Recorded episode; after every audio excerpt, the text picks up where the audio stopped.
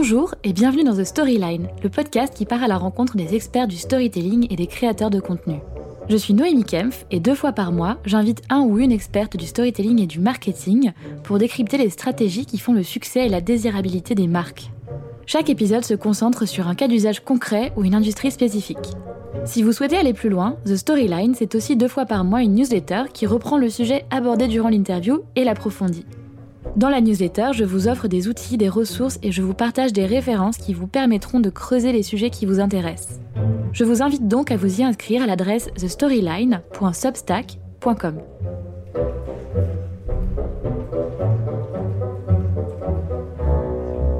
Aujourd'hui, je vous propose de partir à la rencontre de Saskia Fizel, cofondatrice de Virgile, la start-up qui veut révolutionner l'investissement immobilier.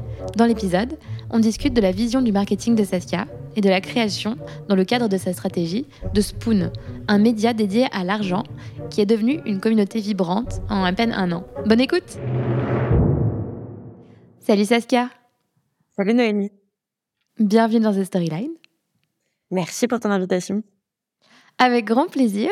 Ça fait très très longtemps que je suis euh, ce que tu fais euh, à, travers, euh, à travers Virgile et particulièrement Spoon. Donc vraiment hyper heureuse de t'accueillir enfin parce que tu ne le sais peut-être pas, mais je parle de Spoon tout le temps dans toutes les interventions que je fais. Enfin peut-être pas toutes, mais une grande partie des interventions que je fais quand je parle de newsletter, de marque média. Donc vraiment hâte d'en parler avec toi et de partager ça aux auditrices et aux auditeurs.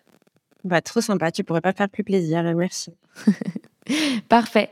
Alors pour les personnes qui ne te connaissent pas encore et qui ne connaissent pas Virgile, est-ce que tu peux bah, nous parler de, toi, ton parcours et de ce qui t'a amené euh, jusqu'à ton projet euh, actuel? Et Bien sûr, euh, bah, je, reprends un peu au début. moi, je suis la cofondatrice de Virgile. Virgile, c'est une solution pour complètement réinventer l'accès à la propriété.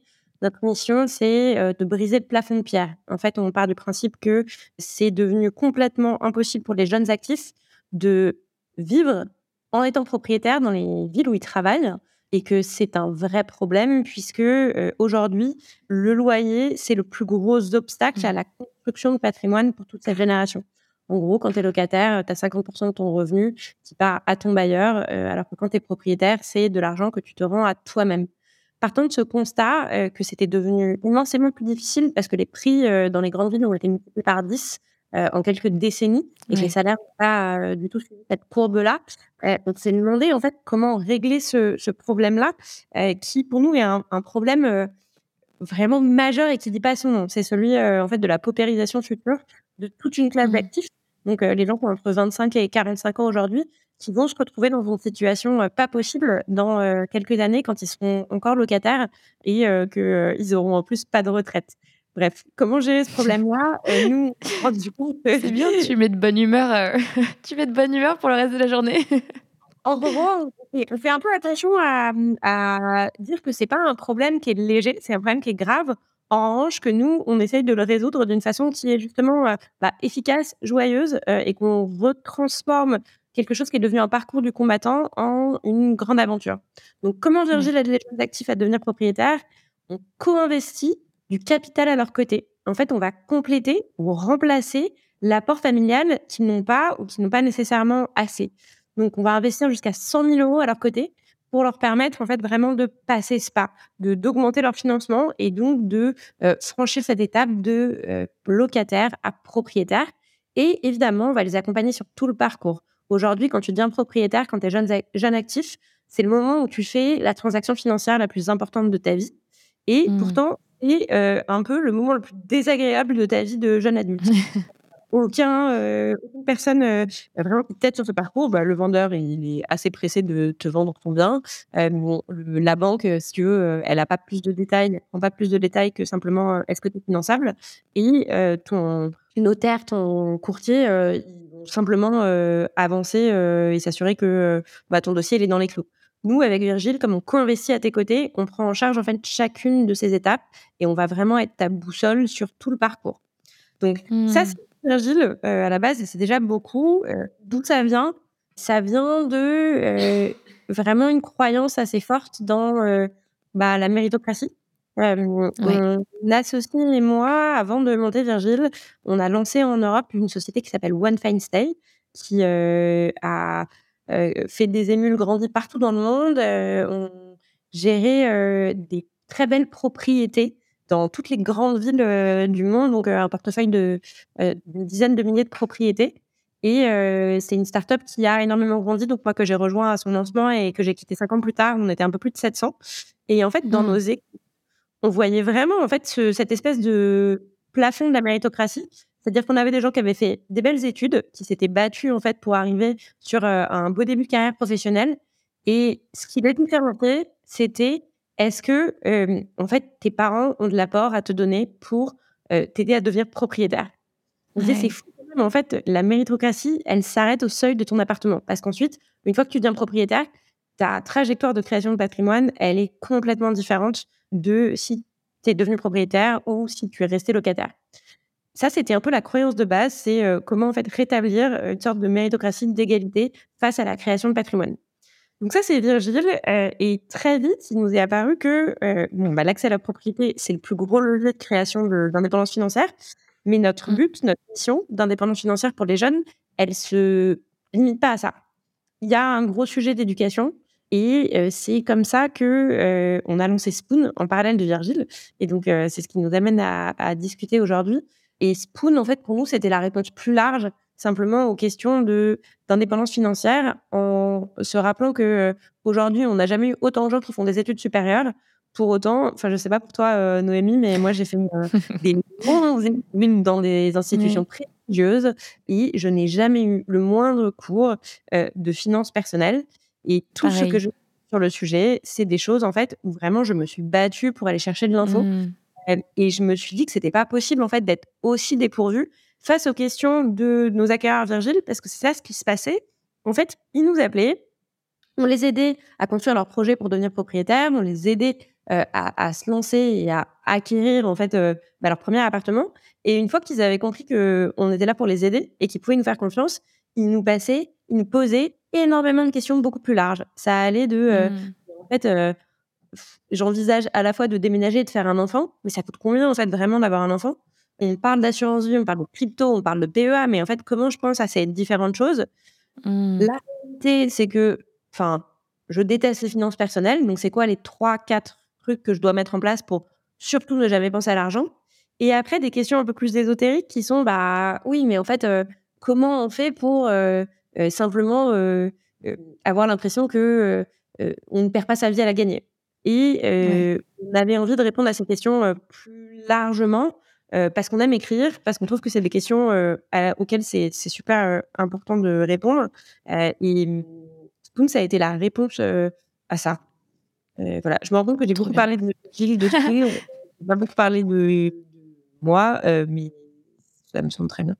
On peut, y, bah, écoute, je pense que justement, tu, te dévoiles à travers tes projets et à travers les convictions que tu partages, euh, qui sont portées par Virgile, je pense. Euh, donc, euh, donc bah, si tu veux rajouter des choses, n'hésite pas. Mais sinon, on, peut, on peut enchaîner sur justement cette, cette question de Spoon. mais peut-être de manière plus globale, avant de parler de Spoon, on peut parler de l'approche marketing de Virgile. Finalement, parce que vous êtes quand même dans un marché qui est celui de l'immobilier, qui est un marché euh, sur lequel j'ai l'impression, de ce que j'en vois et de ce que j'en comprends, il y a pas mal de défiance, il y a pas mal de stratégies marketing un peu pourries. Genre, tu, vas télécharger un livre blanc sur euh, les cinq choses à savoir absolument euh, pour ne pas se planter quand on achète euh, sa résidence principale et tu télécharges le livre blanc et tu reçois 47, 47 mails de prospection avec je ferme les portes de ma formation dans 37 secondes, vite, vite, vite, moins 50%, blablabla. Enfin bref, des pratiques pas forcément très, très, enfin plutôt, plutôt old school, assez pushy une multiplicité des acteurs, des intervenants, etc. Donc très difficile de savoir à qui faire confiance, quel type de contenu consommer quand on est prospect euh, ou potentiel client, hein, j'entends. Grosse difficulté à naviguer dans cet univers quand tu n'es pas sachant ou expert. Ça a été quoi votre, euh, votre stratégie initiale pour faire connaître Virgile et pour essayer de vous distinguer euh, en termes de positionnement, en termes de marque, en termes de communication? Tu mets le doigt sur des choses qui sont hyper importante pour nous. Euh, deux choses, euh, la confiance et la posture de sachant euh, et d'expert. En mmh. fait, très tôt, nous, ça a été assez imbriqué dans le produit Virgile. dans les premières réflexions, on se disait, mais en fait, aujourd'hui, il y a plein de gens sur ce parcours, sauf que personne n'est du côté des acquéreurs. En fait, euh, tout le monde veut fourguer son appart, euh, prendre ses frais, mais au final, qui est du côté des acquéreurs, à la fois euh, pour les aider à avancer, pour les aider à franchir les étapes, mais aussi pour savoir si, en fait, c'est le bon choix pour eux. C'est aussi, est-ce que c'est le mmh. bon investissement? Est-ce que c'est le bon appartement? Donc, tout le sujet de Virgile, c'est, nous, on n'est pas pour le tout propriétaire, on pense qu'il y a des moments, des choix de vie, des situations où, en fait, bah, être locataire, ça fait plus de sens. Et notre produit, par définition, c'est qu'on co-investit avec tes côtés, à tes côtés. Donc, si tu fais un mmh. mauvais investissement ou si tu achètes un appartement qu'en fait tu vas revendre dans un an, a priori, c'est pas un, deal, un bon deal pour toi et c'est pas un bon deal pour nous. Donc, on va être très, très transparent, en fait, dès le début sur le fait de à la fois t'accompagner sur te dire bah euh, on pense que ça c'est un bon investissement, on pense que euh, euh, c'est un bon investissement à partir du moment où tu restes tant de temps dedans. Et d'ailleurs, si tu l'achètes à ce prix-là, cet appart, c'est un bon investissement, mais si tu l'achètes plus cher que ça, en fait, on t'accompagnera pas. Donc, mmh. notre posture de co-investisseur, dès le début, fait que cette partie confiance, elle est un peu imbriquée dans le produit. Et cette question aussi de sachant et d'expert, c'était hyper important pour nous de se positionner dans un rôle d'accompagnant qui soit en fait euh, bah, un peu ceux qui l'ont déjà fait mille fois, mais qui sont pas mmh. là pour te faire sentir leur supériorité, qui sont là pour en fait simplement bah, quelque part euh, t'aider, t'accompagner, te permettre de franchir les étapes, mais répondre un peu avec précision euh, à plus de pause. Et ça, ça vient un peu aussi, je pense, de c'est quoi notre euh, background. Euh, donc Kevin, mon associé, il, a un background de financier, mais le truc dans lequel il est, c'est expliquer simplement des choses très très compliquées. Et moi, mon background, en fait, c'est simplement, enfin, en termes de positionnement, euh, âge, catégorie, je l'ai fait ce parcours il n'y a pas très longtemps. tous mes amis, en fait, sont passés par là au même moment. Et je vois mmh. très bien la galère, en fait, que c'est, que ça a été. Et dans ces moments-là, je me suis dit, mais en fait, c'est quoi l'expérience que j'aimerais avoir? C'est qui les gens à qui j'aimerais parler? Et ce serait quoi les conseils que j'aurais aimé qu'on me donne? Et Ça, ça infuse euh, Virgile, ça infuse notre stratégie marketing, ça infuse euh, Spoon, bien évidemment. Et donc, le, raisonnement aussi derrière euh, le lancement de Spoon, c'était un, on peut pas passer tout notre temps en fait humain à expliquer à chacun de nos clients potentiels, euh, voilà tout ce qu'il faut faire avec ta stratégie euh, euh, quelque part de, construction de ton futur financier.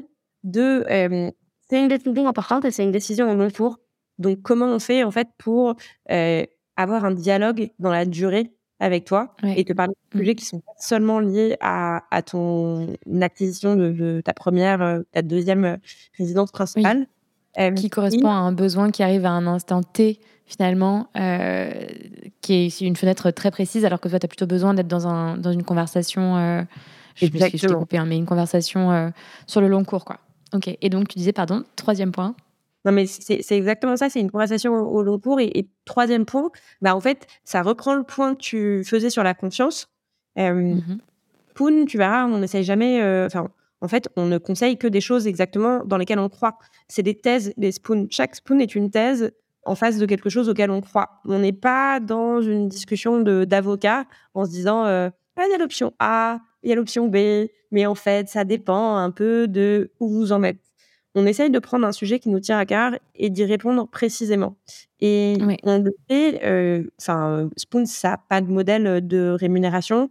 Euh, on n'a jamais en fait de, de, partenaire. On ne parle que de sujets en fait que, qui sont importants pour nous et de choses qu'on a validées, testées et dont on pense que c'est des très bonnes solutions. Et donc, et je me permets de préciser d'ailleurs pour les auditrices et les auditeurs qui connaissent pas que Spoon c'est votre votre média de marque finalement qui est délivré sous forme d'une newsletter qui est bimensuelle si je dis pas de bêtises ou mensuelle? Non bimensuelle hein. et c'est tous, les, jours.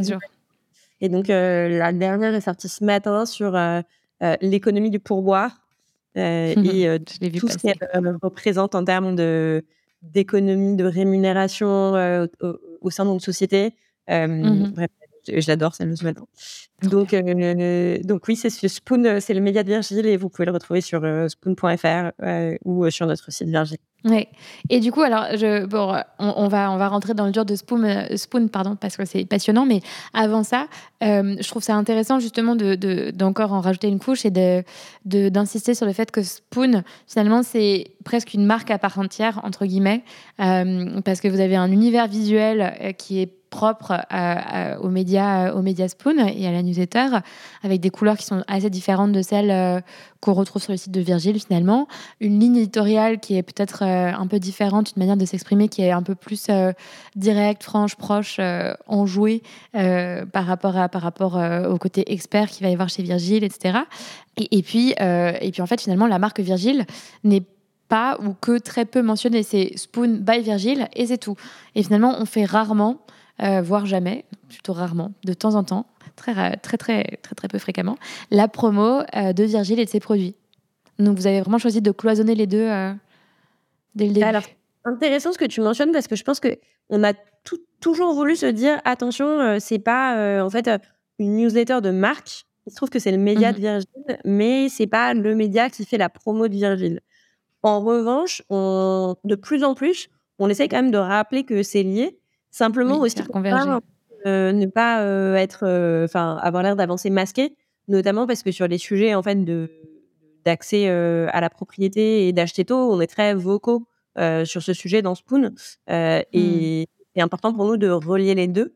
et aujourd'hui, on a un peu plus de 55 000. Alors c'est la dernière fois que j'ai regardé les chiffres, mais c'était il y a il y a un mois. On est un peu plus de 55 000 lecteurs sur Spoon. il y en a enfin, pas tous ne connaissent Virgile euh, au final. Et mmh. c'est à la fois euh, une source de fierté, c'est-à-dire qu'on a un média euh, incroyable qui, n'a pas besoin de Virgile pour exister et qui est lu extrêmement fidèlement par plein de gens. Et en même temps, c'est aussi un sujet de se dire, bah oui, mais en fait, c'est quand même quelque chose qui est créé par les mêmes gens que Virgile, avec la même mission qui est l'indépendance financière. Donc, comment tu mmh crées des entre les deux et cette dualité, elle existe, on est à l'aise avec, et on pense que c'est ce qui fait un peu la richesse de, de ce qu'on fait. C'est trop bien. Et justement, bah, c'est vrai que c'est toujours très difficile. Euh, nous, on parle souvent euh, euh, avec mon associé Alex sur Communo, notre école de création de communauté, de l'exemple de CFO Connect, qui est la, communauté de, directeurs financiers de Spendesk, l'outil de gestion financière. Pareil, qui a un autre nom, qui est une entité à part entière, une communauté qui est finalement pas du tout utilisée pour faire la promotion directe de la marque Spendesk. et en fait, on, se demande à chaque fois quelle est la limite euh, ou plutôt, est-ce qu'il y a des limites Est-ce qu'il y a des choses à ne pas, à ne pas faire euh, qui, sont, justement, tu vois, un peu too much par rapport à euh, la promotion de ta, société dans ton média, de ta marque dans ton média, ou le fait de ne pas être assez présent et de ne pas être assez transparent sur le fait que c'est un média de marque euh, et donc, du coup, parce que si, jamais euh, les gens le découvrent de manière un peu détournée, ils peuvent se sentir en effet euh, manipulés, entre guillemets. Est-ce qu'il y a un, juste milieu, un équilibre que vous avez réussi à théoriser ou définir? En termes peut-être de fréquence de promotion ou d'autres choses de prise de parole pas de, règles, mais si tu veux, genre en fait, nous c'est écrit partout. Hein, tu es sur le site de Virgile quand tu t'inscris à Spoon. C'est écrit en début, enfin Spoon, on dit euh, Spoon est un média euh, qui est édité par Virgile euh, et notre mission chez Virgile, mmh. c'est ça. et évidemment, c'est des clins d'œil super forts avec des smileys à chaque fois qu'on cite Virgile dans, dans une Spoon. On ne sait jamais, on se dit jamais qu'est-ce qu'on va pouvoir écrire dans une Spoon pour pouvoir parler de Virgile. Mais quand le thème de la Spoon, en fait, rejoint nos croyances sur Virgile, et c'est quand même souvent le cas, hein, parce que Spoon, euh, c'est liberté égalité. Euh, enfin, tu vois, et pour nous, c'est un peu liberté, égalité, propriété. Quoi. Euh, Très bien. donc, donc on, en, on en parle finalement relativement souvent, mais c'est toujours, enfin, c'est un clin d'œil. Mmh. De la façon qu'on fait des clins d'œil à des solutions qu'on aime beaucoup sur d'autres sujets. Donc, quand on pense que c'est quelque chose de très positif, en fait, on cite et on, se cite en précisant toujours que c'est nous euh, à chaque fois que c'est pertinent, mais euh, mais on se met pas de règles. En revanche, tu vois, euh, on, on, fait pas ouais de d'encart énorme en disant rappelez-vous Virgile c'est de la bombe quoi. Oui, bien sûr. Non, mais j'imagine. Ok, très bien. C'est noté. Et euh, ça paraît assez, euh, assez logique finalement de mettre en place euh, ce genre de, de pare-feu. et pour parler de Spoon plus spécifiquement, un truc que je trouve assez, assez remarquable, c'est que vraiment les éditions sont, sont, sont très agréables à lire. C'est un email qui est très long quasiment aussi long que les éditions des storylines, ce qui est quand même assez rare. euh, qui est plusieurs milliers de mots, j'ai l'impression, dans chaque. Euh, Normalement, tu dois pouvoir le lire en 10 minutes. D'accord, en 10 minutes. Bon, elle est un tout petit peu plus court que The Storyline alors. Mais en tout cas, euh, malgré, euh, malgré un texte dense et des sujets quand même qui sont, euh, qui sont, qui sont complexes à, comprendre et à décortiquer, il y a une qualité journalistique dans, votre, dans, votre, dans vos textes qui est assez dingue.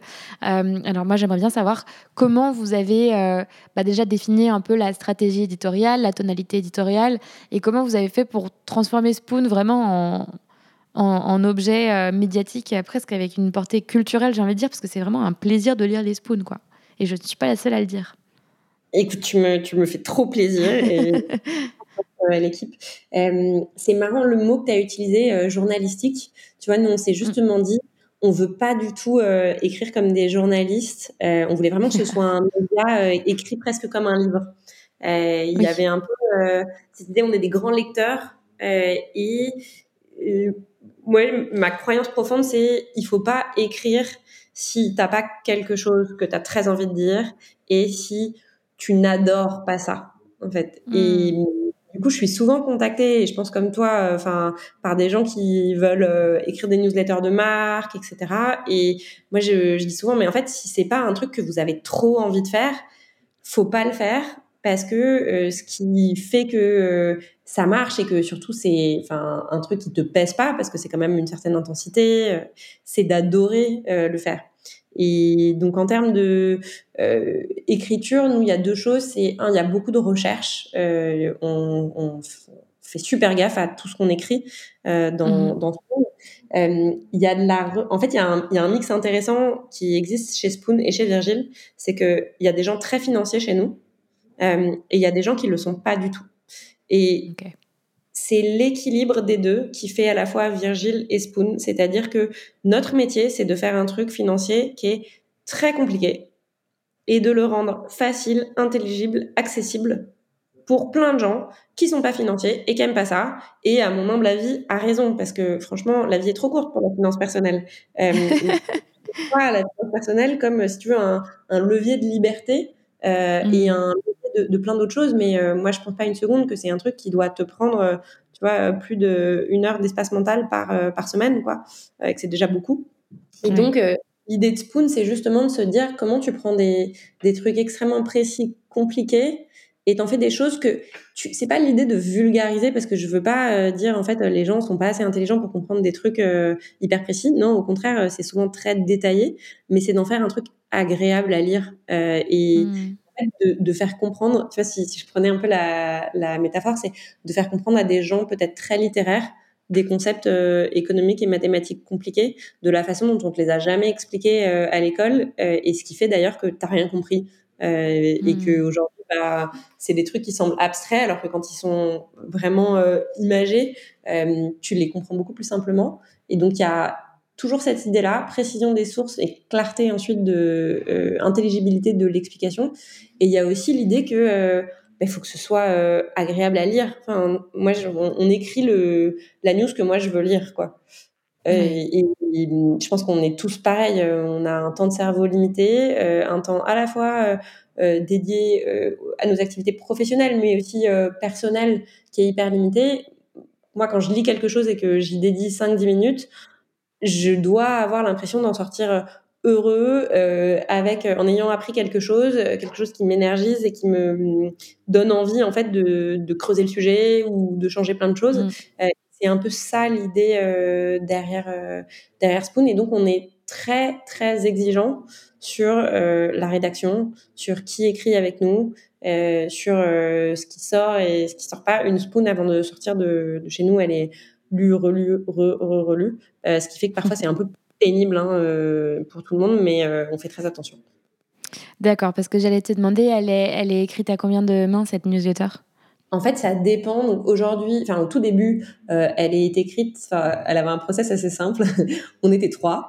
Euh, c'est les débuts de Virgile et Spoon. Euh, donc en fait, moi, je prenais mon associé Kevin, qui est donc un gros financier. Je, je, prenais en fait des concepts où moi j'avais vraiment besoin de répondre de façon hyper précise et mhm. je décortiquais tout avec lui. Et ensuite, je le réécrivais de façon intelligible. Et ensuite, Tom, qui était notre premier salarié, qui est toujours euh, euh, un des piliers de, de Virgile, de Spoon, euh, passait vraiment sa nuit du mercredi à l'intégrer avant qu'elle parte. Quoi.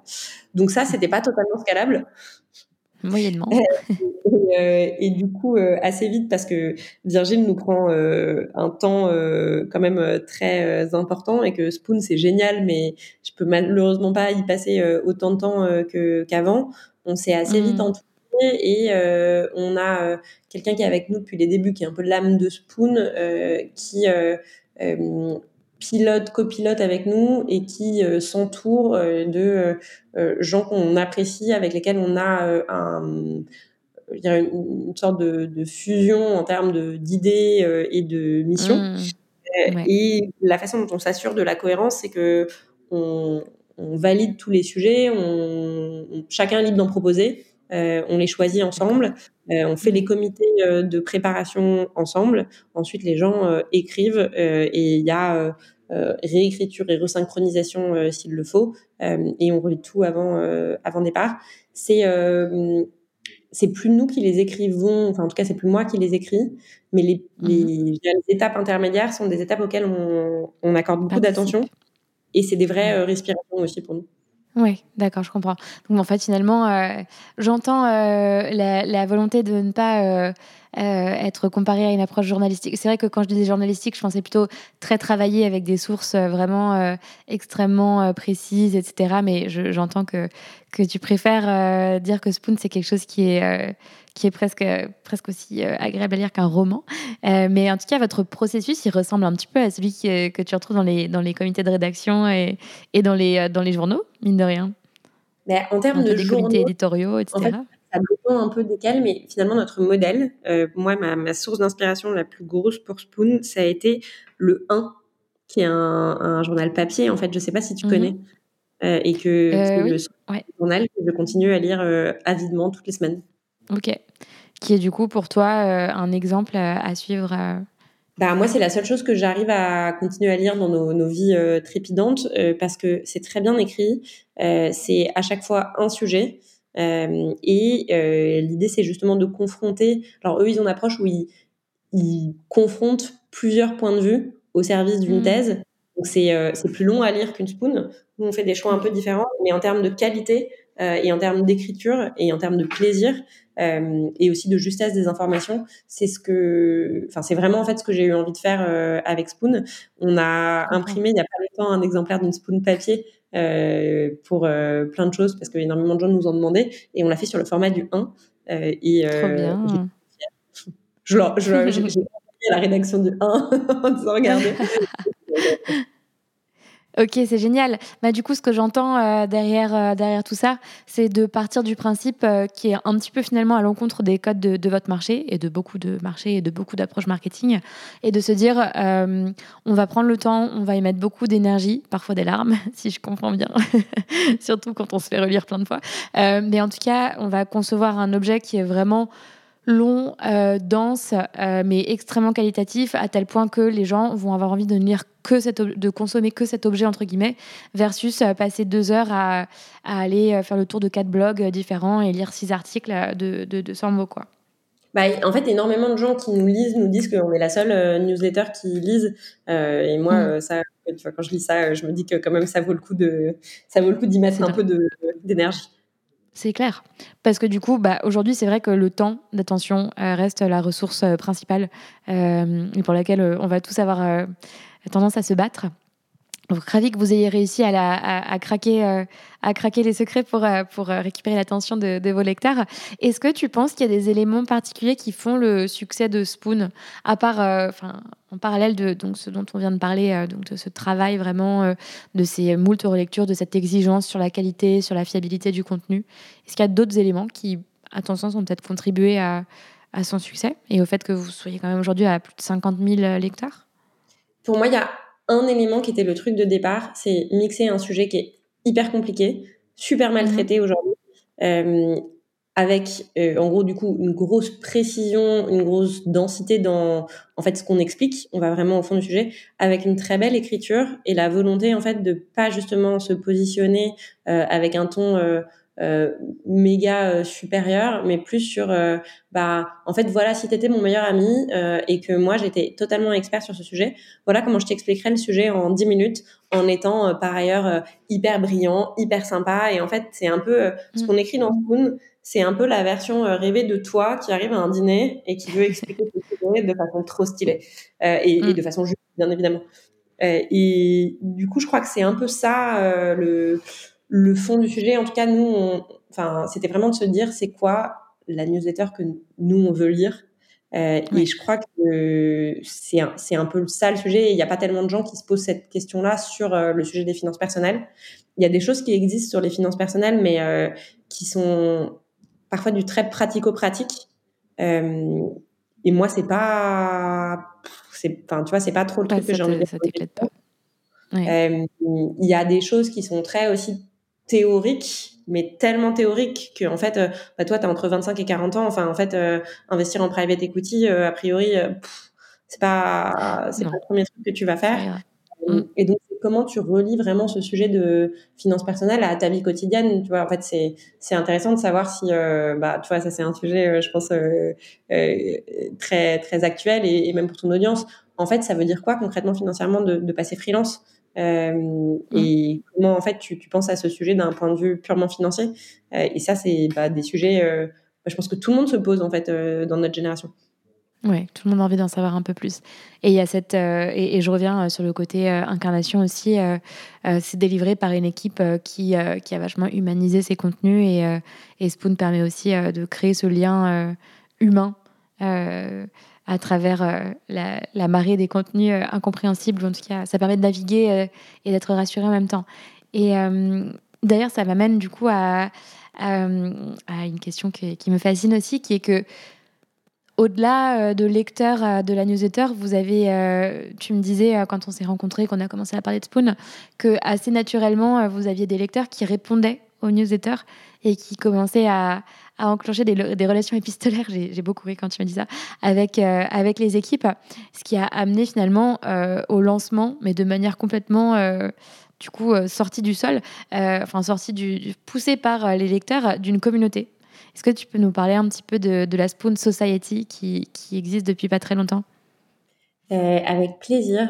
Euh, en fait, pour tout te dire, quand on a commencé Spoon, au tout début, on avait tout de suite visualisé qu'un jour, on voudrait que ce soit plus qu'un média, que ce soit en fait mm. bah, vraiment un média. Qu'est-ce que c'est? C'est le début d'une conversation.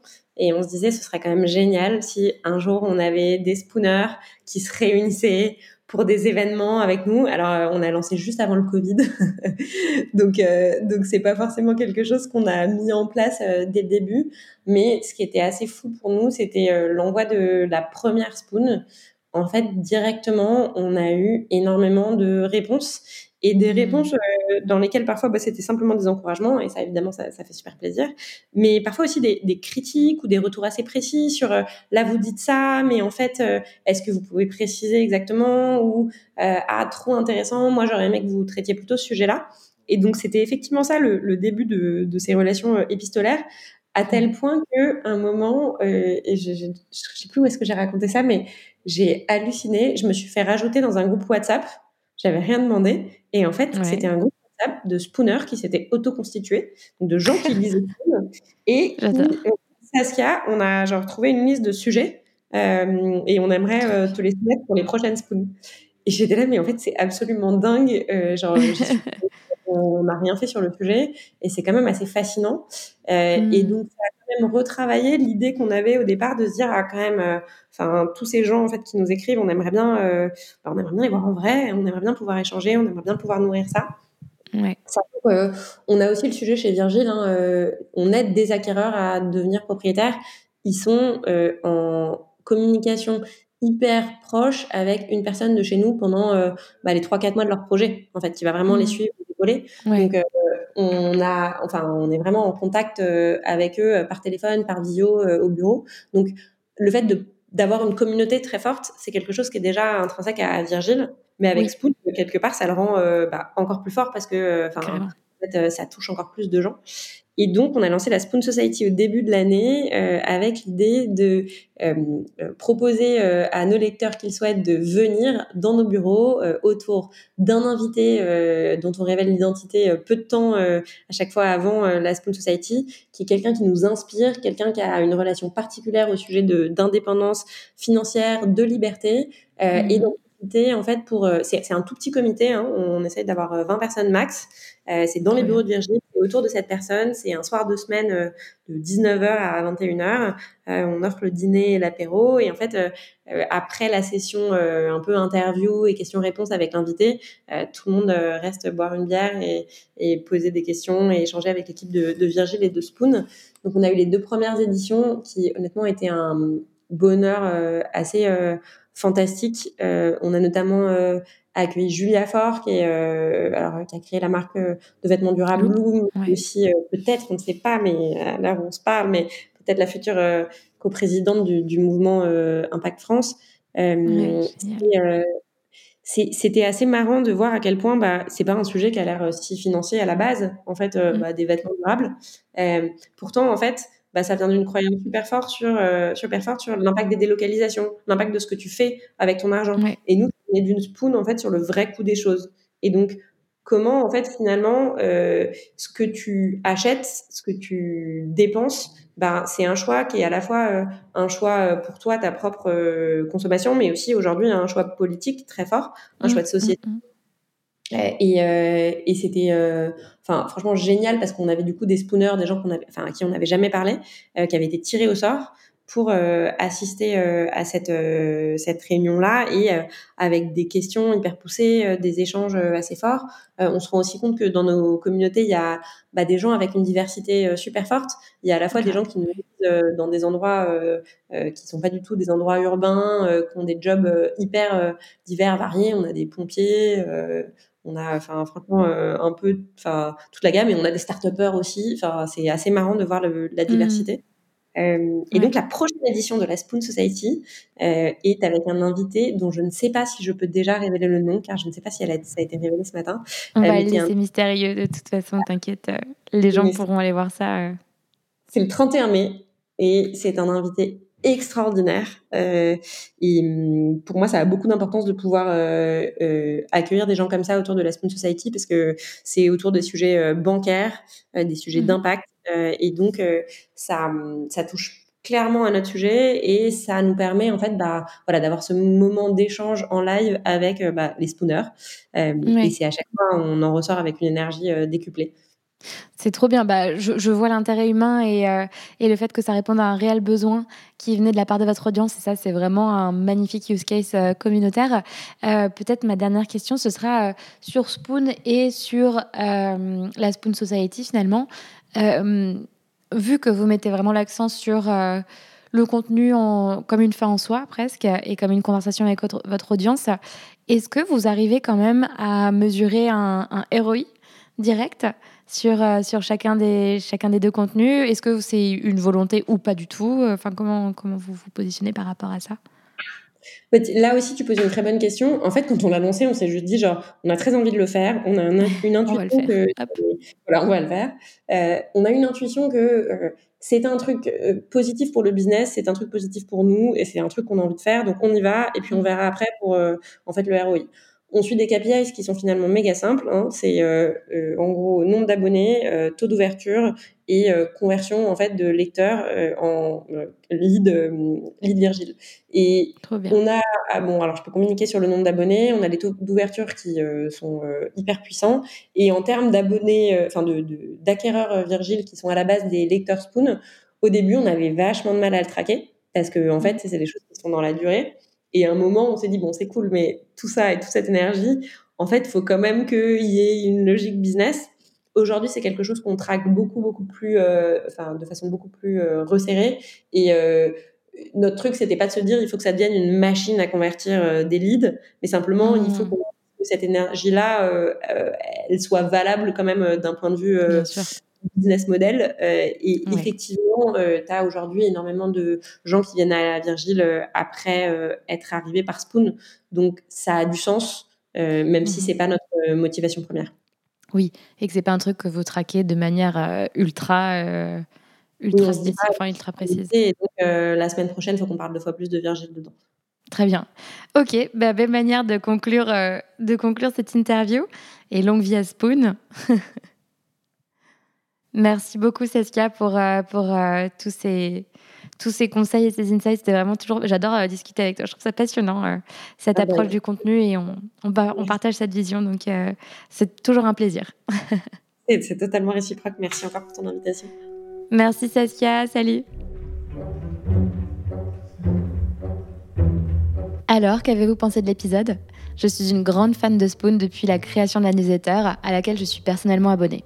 À mon sens, Spoon illustre parfaitement l'idée que le positionnement et la ligne éditoriale des contenus que l'on crée ont un impact profond sur la perception de son audience et leur attachement à la marque.